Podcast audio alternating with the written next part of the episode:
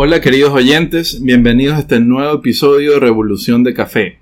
Hoy hablaremos de un tema súper importante para nosotros, eh, para el invitado que se los voy a presentar.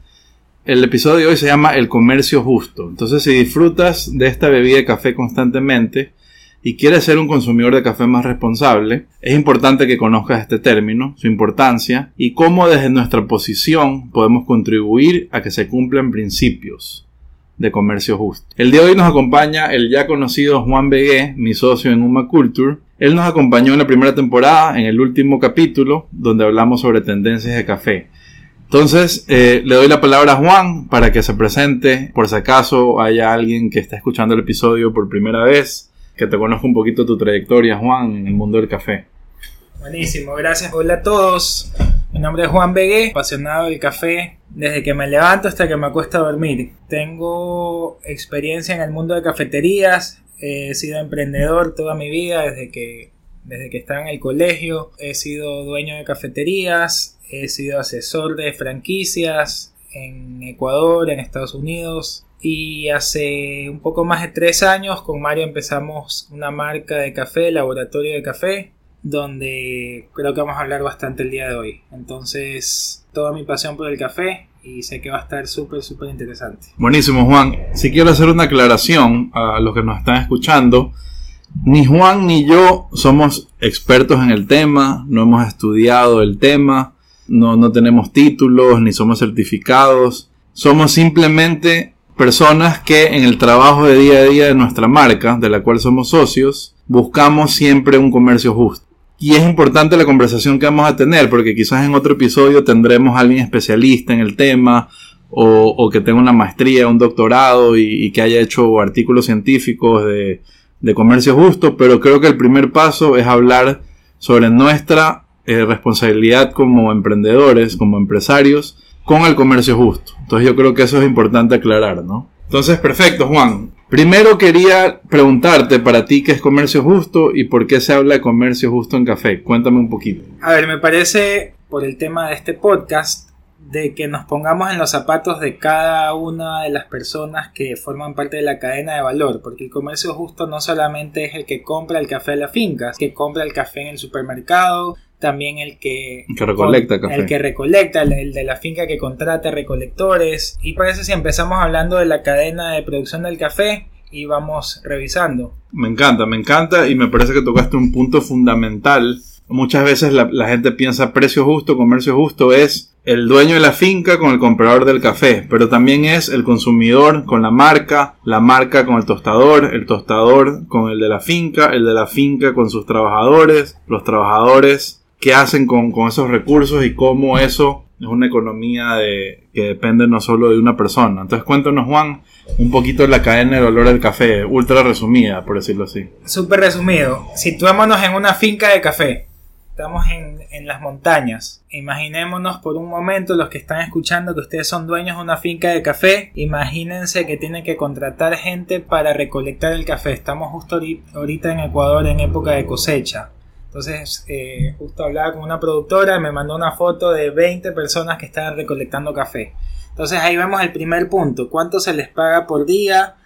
Eh, usualmente estos son, estos son trabajos eh, temporales de temporada. estas personas son recolectores, solamente van a estar unos meses trabajando en la finca y el resto del año pues tendrán otras actividades. Entonces ahí va el primer punto. ¿Cuánto es un precio justo de pagar por día de recolección del café? Considerando que es un trabajo en el, caso del café de especialidad súper laborioso de caminar montañas ir cargando sacos o tachos pesados y, hacer un trabajo consciente, recoger exactamente los frutos de acuerdo a la especificación que les das como, como productor. Entonces esa, sería la primera parte, ¿no? De ahí eh, bueno, recolectamos el café, ahí como productores, siguiendo un poquito la cadena, ¿no? Y ahí vamos analizando. Como productores de café, seleccionamos el café ya recolectado, que ahí puede ser los mismos recolectores o otras personas que hagan esta selección. Luego viene el tema del despulpado, el tema de la fermentación, el secado, que ahí hay bastante mano de obra también. El tema del secado es bien laborioso en el caso del, café de especialidad, que puede demorar dos, tres semanas, eh, depende de, otros factores, pero hay que estarlo moviendo, por ahí si es que garúa o llueve hay que taparlo. Cada finca es diferente, ¿no? Pero ahí hay bastante, bastante trabajo de mano de obra. Entonces, ¿cuánto deberían ganar? Esa es una pregunta que, debería ser de acuerdo al, al, trabajo, el esfuerzo, las horas. No es, que, no es que yo pago por día tanto, pero el día de trabajo son de 16 horas. Eso no estaría justo. Luego, luego viene el tema de la comercialización del café verde, es decir, el café que ya fue procesado en finca pero aún no ha sido tostado. Este café a veces hay intermediarios que son vendedores y distribuidores de café verde. Entonces, ¿cuál es el precio justo que este eh, revendedor o distribuidor de café verde le tiene que pagar a la finca? Ahí vemos otro tema de comercio justo. Esta misma persona también en cuánto se lo va a vender al tostador ¿ya? También es otro tema de comercio justo. Y de nuevo no, no quisiera entrar en valores porque es súper variable de acuerdo a calidades, de acuerdo a países, eh, de acuerdo a procesos. Luego vienen los tostadores de café. En este caso nos ponemos, eh, ponemos de ejemplo a UMA, que es lo que hacemos nosotros. Usualmente la mayoría del café que compramos nosotros es directamente trato con el productor. Ahí viene cuál es el precio justo de pagarles. Nosotros conocemos la cadena de producción del café de especialidad y es muchísimo más laborioso que el café comercial. Entonces el café comercial normalmente se rige bajo el precio de bolsa, ya es un precio regulado internacionalmente. Y hasta ese eh, diría que es bajo y es súper bajo, que usualmente se vende por encima de ese precio, ¿no? En su mayoría, yo creo. Entonces ahí vemos otro punto más, compradores y tostadores de café verde. De ahí el siguiente punto, nosotros como UMA eh, vendemos este café. ¿En, ¿En qué precio lo vamos a vender? Porque eso también... Claro, ya, nos, ya nos tenemos que incluir también en parte de la cadena, ¿no? totalmente, totalmente. también tenemos que... Hay costos que a veces la gente no dice, ay, pero el café vale dos dólares y eh, yo lo consigo en tres. Pero hay tantas cosas que y influyen. Ahí, y ahí siempre hay preguntas que nosotros que estamos dentro de la industria no nos podemos responder. A veces vemos en supermercados hay libras de café a precios ridículamente bajos. Entonces, ¿qué quiere decir eso? Ya no lo sabemos, no quisiera, no quisiera asumir nada, pero, pero no nos dan, no dan las matemáticas, ¿no? A veces. Me atrevería a decir, Juan, no sé si estés de acuerdo, que, bueno, todos sabemos, bueno, no todos sabemos, pero hablamos mucho en este podcast que el café es la segunda bebida más consumida en el mundo. Y yo me atrevería a decir que es un producto hasta cierto punto subsidiado. Subsidiado pero no en un buen sentido. No es que alguien justifica ese subsidio con, otro valor, sino más bien creo que el mayor riesgo y, los mayores costos y, los inferiores precios por la materia prima creo que los reciben más hacia la parte de abajo de la cadena de valor. Eh, los productores, los países productores. ¿Qué opinas de eso? Te puedo contar un ejemplo. Les cuento un ejemplo. Esta semana nos visitaron unos productores de la provincia de Manabí. Acá en Ecuador, una provincia de Ecuador. Una provincia que queda en la costa. Eh, ellos producen café arábica de especialidad. Creo que son uno de los, de los pocos productores en esta provincia que se dedican a eso. Y me estaban conversando un poquito de la producción que ya se viene, de la cosecha eh, y el proceso que ellos le dan. Ellos cosechan un café de excelente calidad. Entonces, el motivo de la visita de ellos acá al laboratorio fue un poquito anticiparse a la cantidad que iban a, producir y al precio que necesitaban para, para cubrir sus costos. Entonces, ellos querían básicamente fijar un precio fijo, valga la redundancia, para ellos considerar sacar un préstamo en el banco. O sea, mira, mira lo complicado que es el trabajo en la finca, ¿no? Ellos tienen que sacar un préstamo en el banco para poder asegurar la cosecha y luego tener fijo el cliente, que en este caso somos nosotros, y pagarles este precio fijo. Entonces ahí va, ahí va lo que tú dices, el riesgo lo corren ellos, porque ¿cuál es, cuál es mi posición como control de calidad en UMA? Es antes de comprar cualquier café tenemos que catarlo volverlo a catar. Entonces sí, yo le puedo dar mi, mi, garantía de que se lo vamos a comprar, pero siempre y cuando cumpla un estándar. Que ellos podrán hacer trabajo, pero no necesariamente va a cumplir ese, estándar. Entonces, ahí viene el, riesgo de, los productores, que si lo vemos desde un punto de vista macro, se resume a que los países productores son los que corren todo el riesgo de, la cadena, ¿no? Totalmente, o, o el riesgo mayor. Sí. Perfecto, Juan, totalmente de acuerdo con, lo que me cuentas. Yo también, bueno, aquí obviamente trabajamos juntos todos los días, entonces tenemos visitas de productores, los conocemos a fondo, incluso los visitamos a muchos de ellos en la finca. Claro, ahorita por temas de COVID no hemos visitado tantas fincas como, como hemos querido, ¿no? Pero eventualmente esperemos que esto se mejore y podamos seguir trabajando.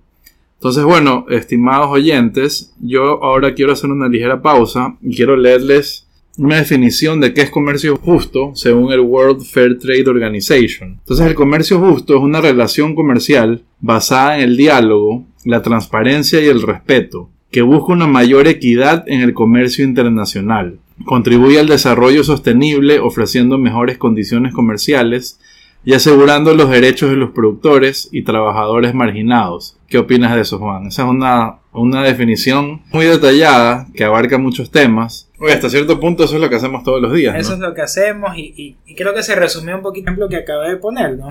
Porque, a ver, si les desgloso los costos del productor, que está el costo del café, está el costo del proceso, está el costo del, del envío. equipos, maquinaria. equipos y todo eso que lo revisamos a detalle con estos productores ellos me propusieron venderme el café a un precio tal vez un 10 o 20% más sobre lo que teníamos planificado eh, comprar. Presupuestado.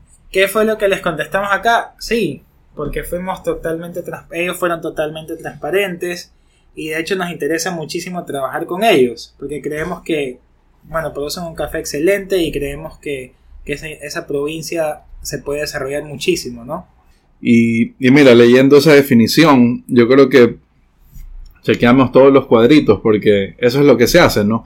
Y aquí sí creo que hay algo importante de, los emprendimientos que son en, un, en, un, país productor versus emprendimientos o negocios en, países, eh, por ejemplo, más consumidores, ¿no? Creo que la brecha es un poquito más pequeña eh, y nosotros conocemos un poco más lo que es ser un país productor, que usualmente hay trabajadores marginados, quizás en ciertos lugares o, bajo ciertas circunstancias se aprovechan de, las personas. Entonces creo que si entendemos eso un poquito más, pero a la vez tenemos un mercado en el cual nos desarrollamos principalmente, que en cambio no tiene esa cultura de, pagar más por un producto o quizás no, no hay tanto dinero en la economía circulando para justificarlo. Entonces como que ahí viene la mano también el trabajo hormiga de de crear esta cultura, que, aquí mismo consumamos y valoremos algo hecho por nosotros y se paga un poquito más porque eso pasa a toda la cadena, ¿no? Ese, ese centavito más, ese dolarito más, debería llegar a todos. ¿Qué opinas de eso? Totalmente, totalmente. Y tenemos que también pensar nosotros como, como una parte más de la cadena de valor, de la cadena de producción del café, tenemos que pensar en país, y luego tenemos que pensar en región.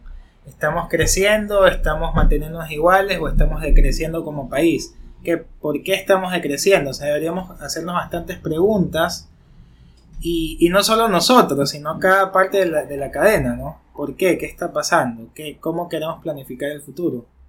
Perfecto, sí, sí, totalmente de acuerdo. Ahorita quiero salirme ligeramente del tema y quiero leer lo que encontramos con, Ana Paula, los principios, los 10 principios del comercio justo. Los voy a leer en, en, en seguidilla y luego Juan y yo podemos opinar eh, sobre quizás los más importantes. Entonces el primer principio del comercio justo es la creación de oportunidades para productores con desventajas económicas. Me parece excelente. Segundo principio, la transparencia y responsabilidad. Y ya mismo vamos a hablar un poco del tema. Principio 3, prácticas comerciales justas. ¿ya? Principio 4, pago de un precio justo. ¿ya? Todo esto es objetivo y subjetivo, pero es bueno tenerlo presente. Principio 5. Asegurar ausencia de trabajo infantil y trabajo forzoso. Este punto me parece excelente porque es algo que muchas veces se esconde. Hay que estar muy atentos a eso y les voy a contar una anécdota que me pasó. Principio 6. Compromiso con la no discriminación, equidad de género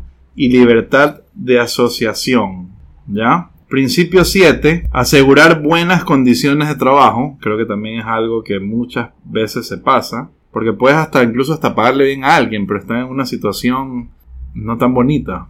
Y también voy a contar un poquito anécdotas también que he tenido. Principio 8. Facilitar el desarrollo de capacidades. Este me encanta. Principio 9. Promoción del comercio justo. Y principio 10. respeto por el medio ambiente. O sea, yo diría que todos los pasos, pasos previos del 1 al 9 tienen mucho que ver con, con los seres humanos, pero el 10 se salta un poquito al medio ambiente. Me parece súper interesante que obviamente somos parte del medio ambiente, ¿no? Pero, pero me gusta que también le den ese énfasis, ¿no?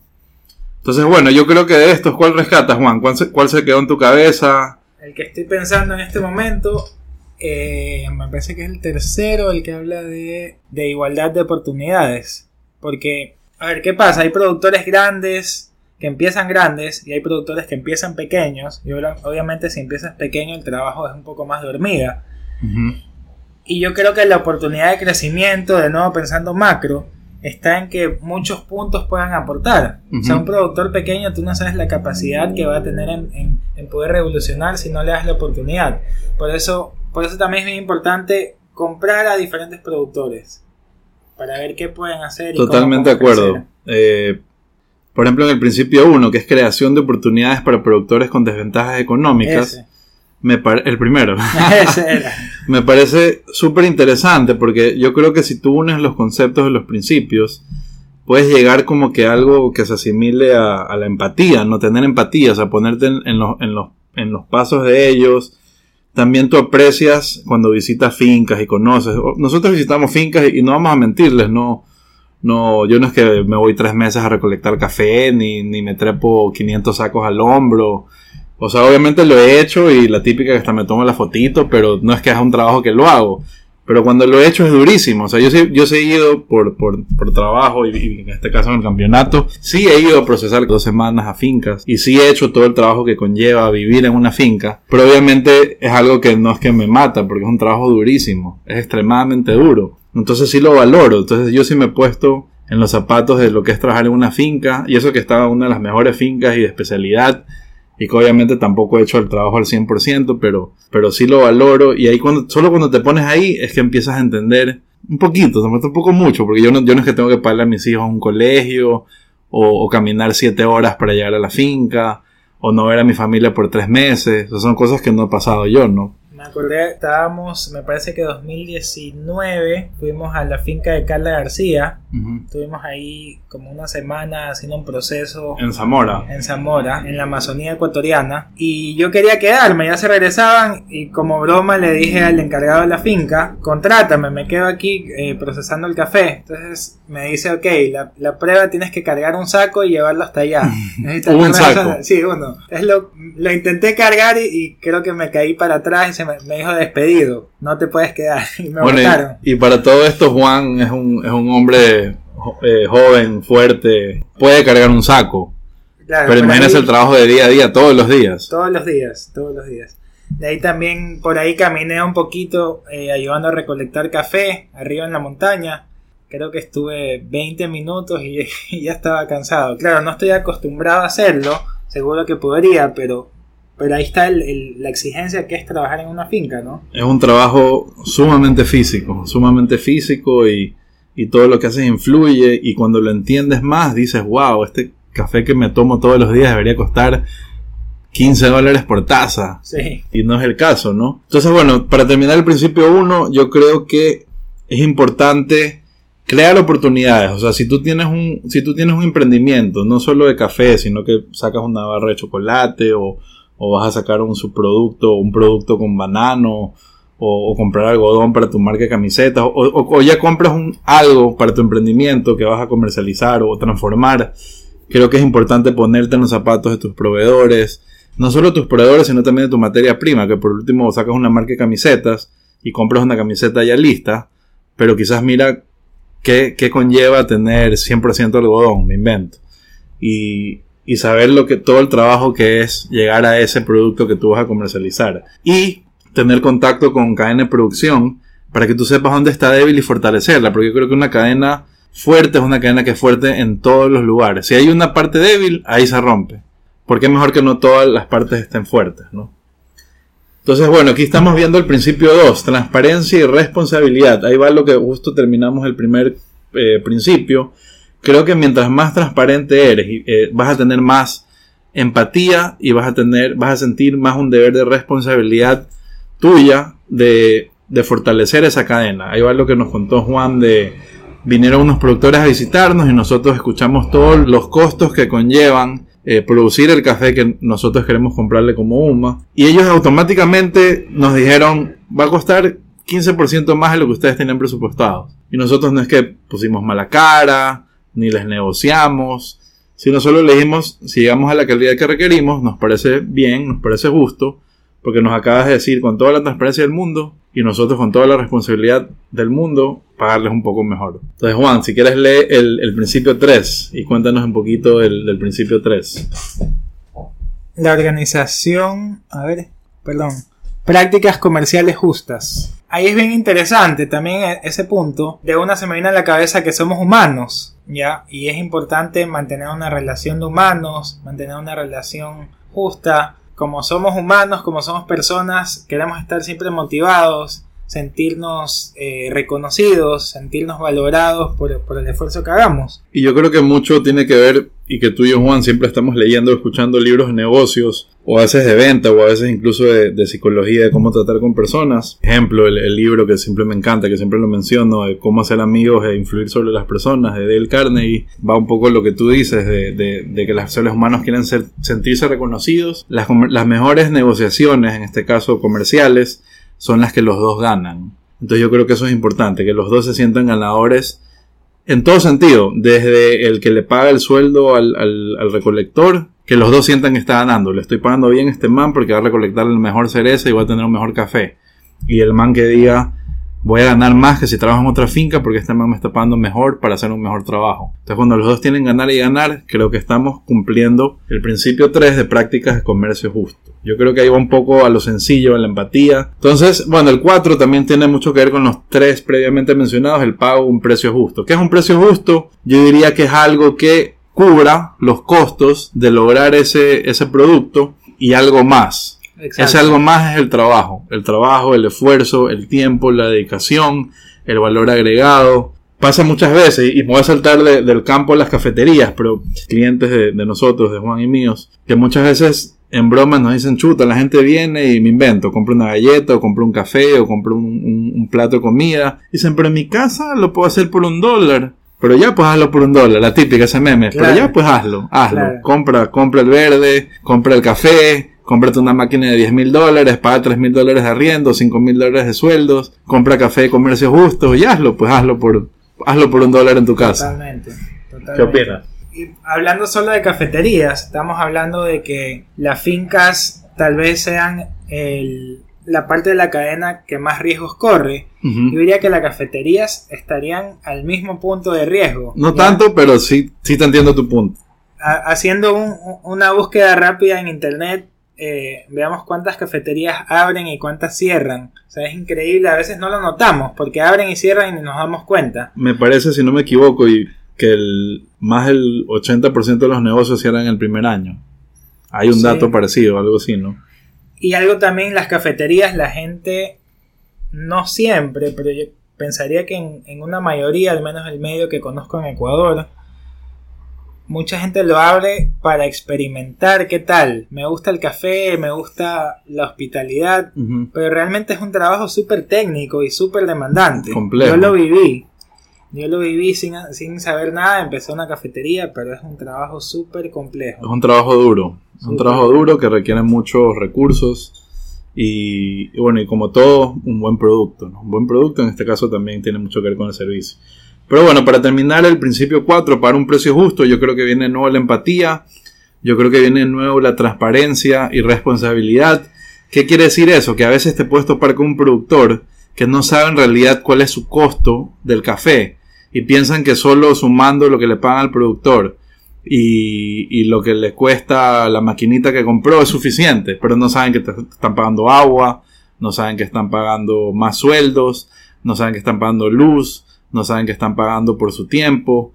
Entonces, eh, yo creo que eso también es importante, un precio justo y se van juntando los principios, ¿no? Yo creo que eso es importantísimo. Entonces aquí viene el principio 5, asegurar ausencia, trabajo infantil y trabajo forzoso. Este tema es muy controversial, eh, es algo que, muchas veces hacemos, nos hacemos los locos. Siempre escuchamos casos de, empresas gigantes que obviamente sin querer algunas eh, pero tienen proveedores que tienen trabajo infantil. Y bueno, ahí, ahí, se mezcla un poquito con los principios de los seres humanos.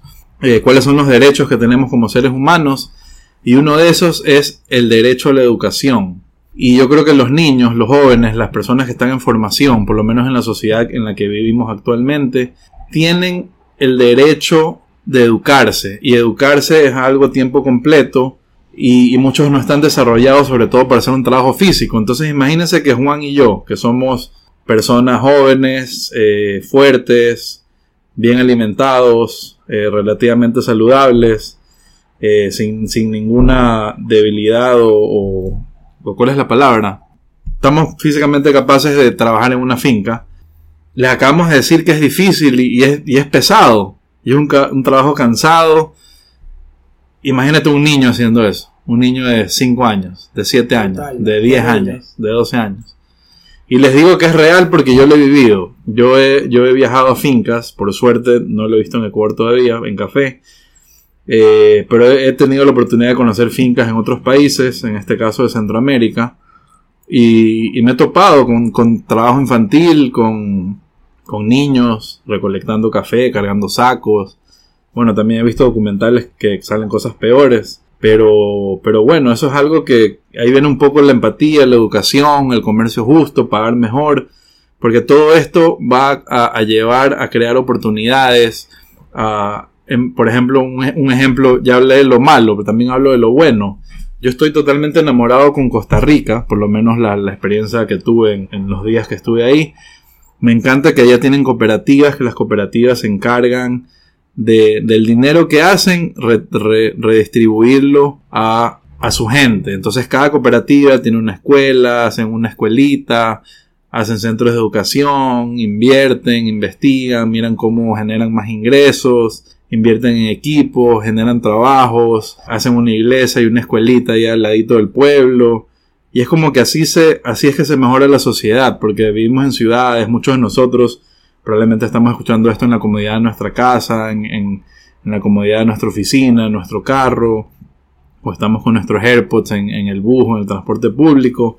Pero todo esto son cosas que, que, que a veces no nos damos cuenta, pero son lujos, ¿no? Y hay mucha gente que a veces no tiene acceso a educación, alimentación. Entonces todo lo que hacemos es para mejorar la sociedad, mejorar el mundo. Y, y, creo que siempre se puede hacer un poco mejor. Entonces yo creo que esas es mi, mi mis palabras que tengo sobre este tema, que es un tema que podremos hablar por horas. ¿Qué opinas tú, Juan? Este es tu principio favorito. La vida por un mundo mejor. Sí, me encantó cómo lo desarrollaste. Totalmente. Eso es lo que tratamos de hacer poco a poco. A veces nos desviamos, pero cuando nos acordamos, volvemos. Hablemos un poquito del principio 6, Juan. A ver, compromiso con la no discriminación, equidad de género y libertad de asociación sindical. Hablemos de esto un poquito. Eh, yo creo que este principio específicamente, porque le leí en otra página, tiene mucho que ver sobre todo con, la, igualdad de condiciones y económicas y de trabajo, sobre todo a las mujeres. Eh, en, la cadena de café, mucha gente no lo sabe, pero la mayor parte de personas que trabajan en la cadena de café y sobre todo en el campo son mujeres. Entonces, eh, yo creo que este principio tiene mucho que ver con, la igualdad, con que todos somos iguales, eh, no porque seas hombre tienen que pagarte más, no porque seas mujer tienen que pagarte menos. no sé, Juan, ¿qué opinas más o menos del tema? Sí, Mira, y ahí la última parte dice libertad de la asociación. Y ahí tú justo en el punto anterior mencionaste lo bien que está organizado Costa Rica. Ya, seguramente lo que conociste, no sabemos si todo. Pero es súper importante también que se asocien, que se agrupen y que colaboren entre regiones productores, ¿no? Porque de esa forma pueden sumar más cantidad, pueden tomar mejores decisiones, pueden negociar mejor el café. Y habría que estudiar específicamente cada región de cada país para ver cuál ha sido la, situación eh, a lo largo de, los años produciendo café, ¿no? Sabemos que Colombia eh, está más organizado en, en, tema de asociación, pero acá en Ecuador es súper independiente, cada zona o cada finca pero es un tema que podemos hablar bastante, ¿no? ¿Qué crees tú? ¿Cuál sería tu opinión de, de Mira, a mí me parece interesante. Yo creo que tú te estás enfocando en lo macro, que es increíble, pero también enfoquémonos en lo micro. Yo creo que aquí también tiene mucho que ver con que los cuatro recolectores de una finca chiquita tengan el derecho a juntarse, ver que están bien, que están mal y poder decirles sin miedo que pierdan su trabajo o, que les paguen menos o, que no les den de comer ese día, de reclamar sus derechos. Yo creo que eso también, o sea, la asociación micro, en este caso como un sindicato, y también la asociación macro, obviamente juntar a, fuerzas mayores, a grupos, organizaciones, asociaciones, cooperativas. Creo que es importante el trabajo. Al final del día somos seres sociales y necesitamos de cada uno para, para crecer.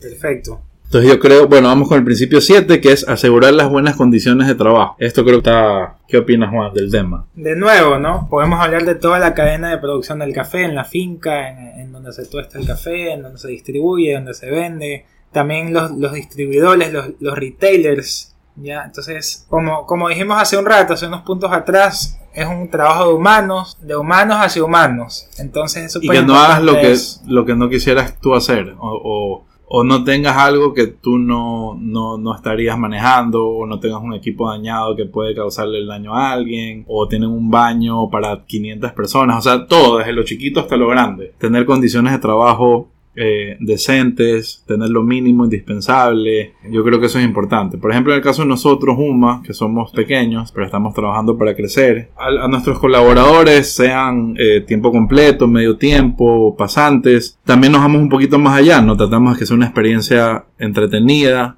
que no se, estamos trabajando. El, el, trabajo tiene ese tabú de que es feo, de que es que no es justo, pero nosotros tratamos también de romper esos esquemas, ¿no? De tú puedes divertirte, es, parte de tu vida. Un ser humano en promedio duerme un tercio de su vida, trabaja un tercio de su vida y estudia un tercio de su vida. Yo quiero pasarla bien un tres tercios de mi vida. Entonces el trabajo y aquí hacemos hay de que todo poco, bien. ¿no?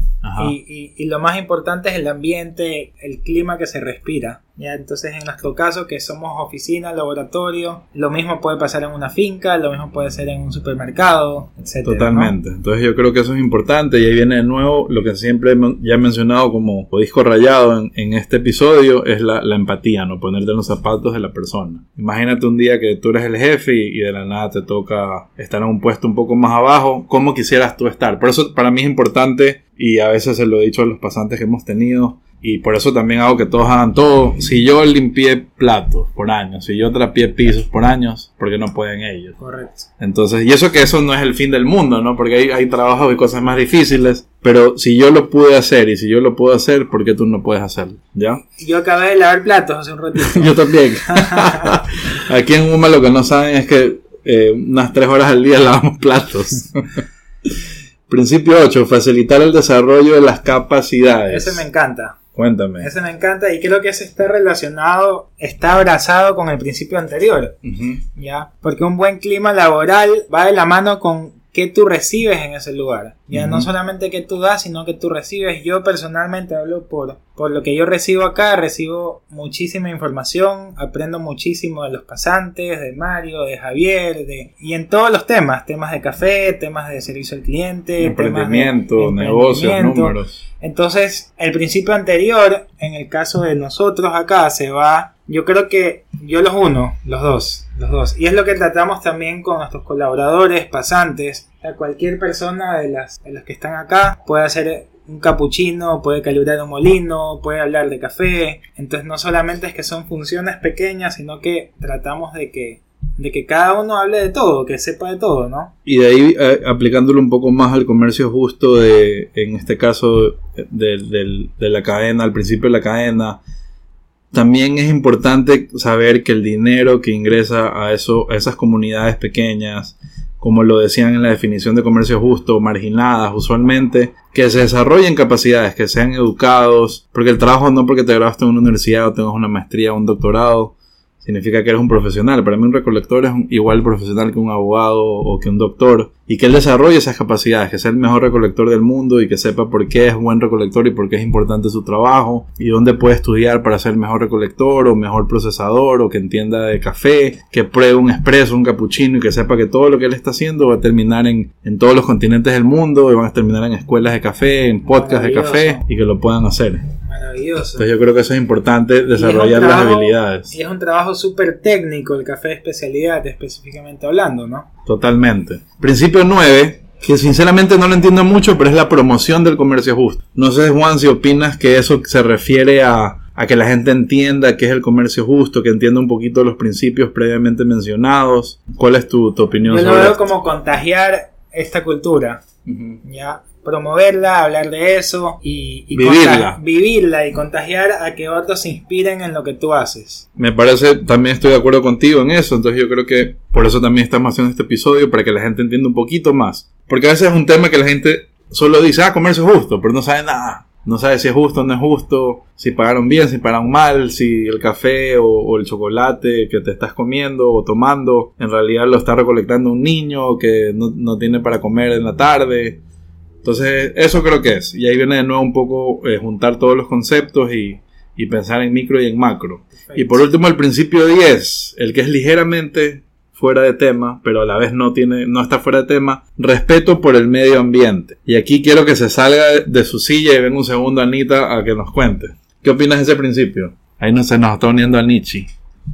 Hola, ¿qué tal? ¿Cómo están todos? Este, bueno, aquí un ratito, siempre estoy en esta temporada como detrás de, de cámaras, por así decirlo, pero escuchando todo lo que han hablado, el principio del medio ambiente es el que más está ligado de la mano junto con principios, tanto del trato de las personas, tanto del trato del producto como tal, la comercialización del producto, porque al final del día el medio ambiente es nuestra casa, nuestra casa principal. Si no existiera el medio ambiente, no puedo poner yo ahí mi planta de café, no puedo poner ahí yo mi planta de cacao, no puedo ponerme ni siquiera a mí ni mi negocio. Entonces, si yo no cuido mi espacio o el espacio donde estoy cultivando este producto, no puedo desarrollar los otros nueve principios. Entonces, de hecho, está como en el principio número 10, por así decirlo al final. Tal Podría vez para uno. mí podría estar como en el principio número 1. Ujú. Muy aparte de que ahí comienzo mi negocio como tal o que ahí comienzo mi producción, el medio ambiente eh, también, o sea, trata de que cuide ese espacio. Ya si voy a poner mi planta, no voy a tratar de hacerlo de una manera industrial terrible, sin cuidarlo, este, poniéndole un montón de pesticidas. Si yo trato de que este, la plaga no dañe mi espacio, todo ese montón de productos químicos que voy a utilizar ahí va a terminar llegando a las personas que viven alrededor. Entonces tal vez sí, tuve una producción que tal vez igual no está tan buena, pero estoy contaminando al resto del espacio y a las personas y a las comunidades cercanas y al final del día pues ahí es donde empieza la- esta contaminación del medio ambiente y como dije al principio, el medio ambiente, el espacio donde voy a cultivar mi producto es el espacio que más debería ser tomado en cuenta. Ese es mi pequeño aporte. Ahora sí, Lo regreso máximo. a mi espacio. Gracias, Anita. Gracias. Nietzsche. Y yo para, para agregarle un poquito a, a las hermosas palabras de, de Ana Paula, me acuerdo que hay un, hay un video, bueno, un video, pero en verdad es un, un speech de Carl Sagan, no sé si lo has escuchado, de Pale Blue Dot, que es una reflexión sobre una foto tomada de la Tierra de- por un satélite desde muy, muy lejos. Entonces él nos cuenta que es el único lugar donde tenemos. En el futuro inmediato no tenemos donde ir. No hemos colonizado la Luna todavía, no hemos llegado a Marte, no sabemos si dónde podemos ir. Probablemente nos quemamos si llegamos en el- al Sol. Entonces, ¿qué quiere decir con todo eso? Que, que es el único lugar que tenemos, es nuestra única casa del planeta Tierra, tenemos que cuidarlo. Eh, hemos avanzado muchas cosas en tecnología, en, en negocios, en educación. No es un mundo perfecto, tiene mucho por mejorar.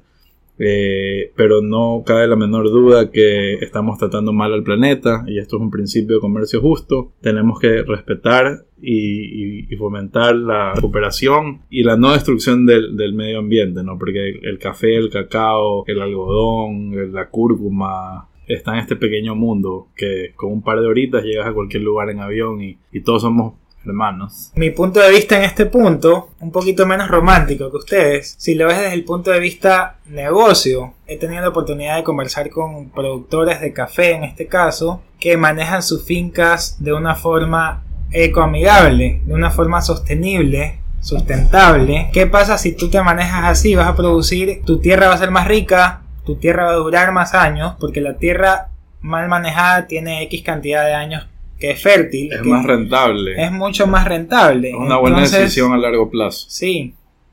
Entonces, eh, viéndolo desde un punto de vista macro y ya más económico, es lo único sostenible a largo plazo, ¿no? Totalmente. Y, y- y tomando las palabras de Juan, en el caso específico del café, muchas veces si, si tratas bien a, tus plantas, a tu todo, a tu, a tu, a tu finca, eh, tienes eh, recursos y cosas renovables, usualmente tienes mejor calidad de café, te pagan un mejor precio, tu finca dura más años, eh, no estás explotando el árbol y tienes que cambiarlo después de 10 años, sino que te dura 20, 30, 40, 50, 100 años.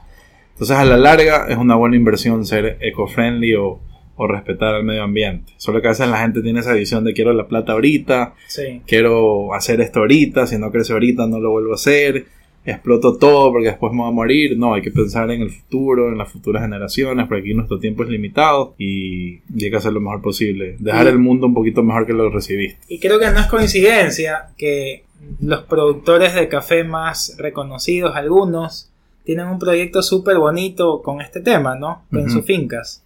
El, el caso del, del ganador del mejor lote del café el año pasado tiene una historia y un research y un trabajo súper importante en este tema. Totalmente de acuerdo. Entonces, bueno, este episodio salió increíble. Todos, amo a todos, pero este me gustó un poquito más que muchos. Eh, me encantó. Eh, un, gusto compartir con Anita, con Juan. Estuvo tan bacán el episodio y fluyó tanto que creo que ni siquiera tocamos algunos temas que queremos tocar. Entonces, definitivamente, como muchos, tendremos que tener una segunda o tercera parte. Entonces, Juan, millón gracias por tu, por tu feedback. Eh, yo sé que tú y yo trabajamos en el día a día y yo sé que tú y yo, sin haberlo sentado a decir vamos a trabajar comercio justo, yo sé que es algo que está dentro de nosotros y que queremos incluso que cada vez sea más y que salga más a relucir y tener esa responsabilidad de seguir estos principios. Entonces yo creo que lo estamos logrando con Humo, así que felicitaciones. Lo máximo. Y, y bueno, y a esos emprendedores les pedimos que porfa averigüen un poco más, estudien estos 10 principios, eh, recomiéndenlos, vívanlos, aplíquenlos, eh, porque todo, todo está conectado y necesitamos ser un poquito mejores cada vez, ¿no? Entonces, bueno, yo termino con, con agradeciendo a Juan, agradeciendo a Ana Paula por este hermoso episodio. Los invito a que sigan escuchando y, termino con una frase que a mí me encanta, que tanto así que la mandé a hacer un, neón para el lab, que se llama La vida por un mundo mejor. Entonces yo creo que ese es mi, mi lema de vida y es mi, mi lema de comercio justo ahora también. Entonces Juan, no son unas palabras para despedirse increíble experiencia. La verdad es que me encantó este tema. Y me encantó ir navegando todos estos puntos, ¿no? Irlos conversando entre los dos, entre los tres. Y yo creo que es una reflexión muy importante y, les agradezco muchísimo a todos también por escuchar esto. Estoy seguro que se les han venido miles de ideas en sus actividades de día a día escuchando cada uno de estos puntos. Así que la vida por un mundo mejor. Estoy totalmente convencido. Boom. Bueno, chao a todos y nos vemos en el próximo episodio de Revolución de Café.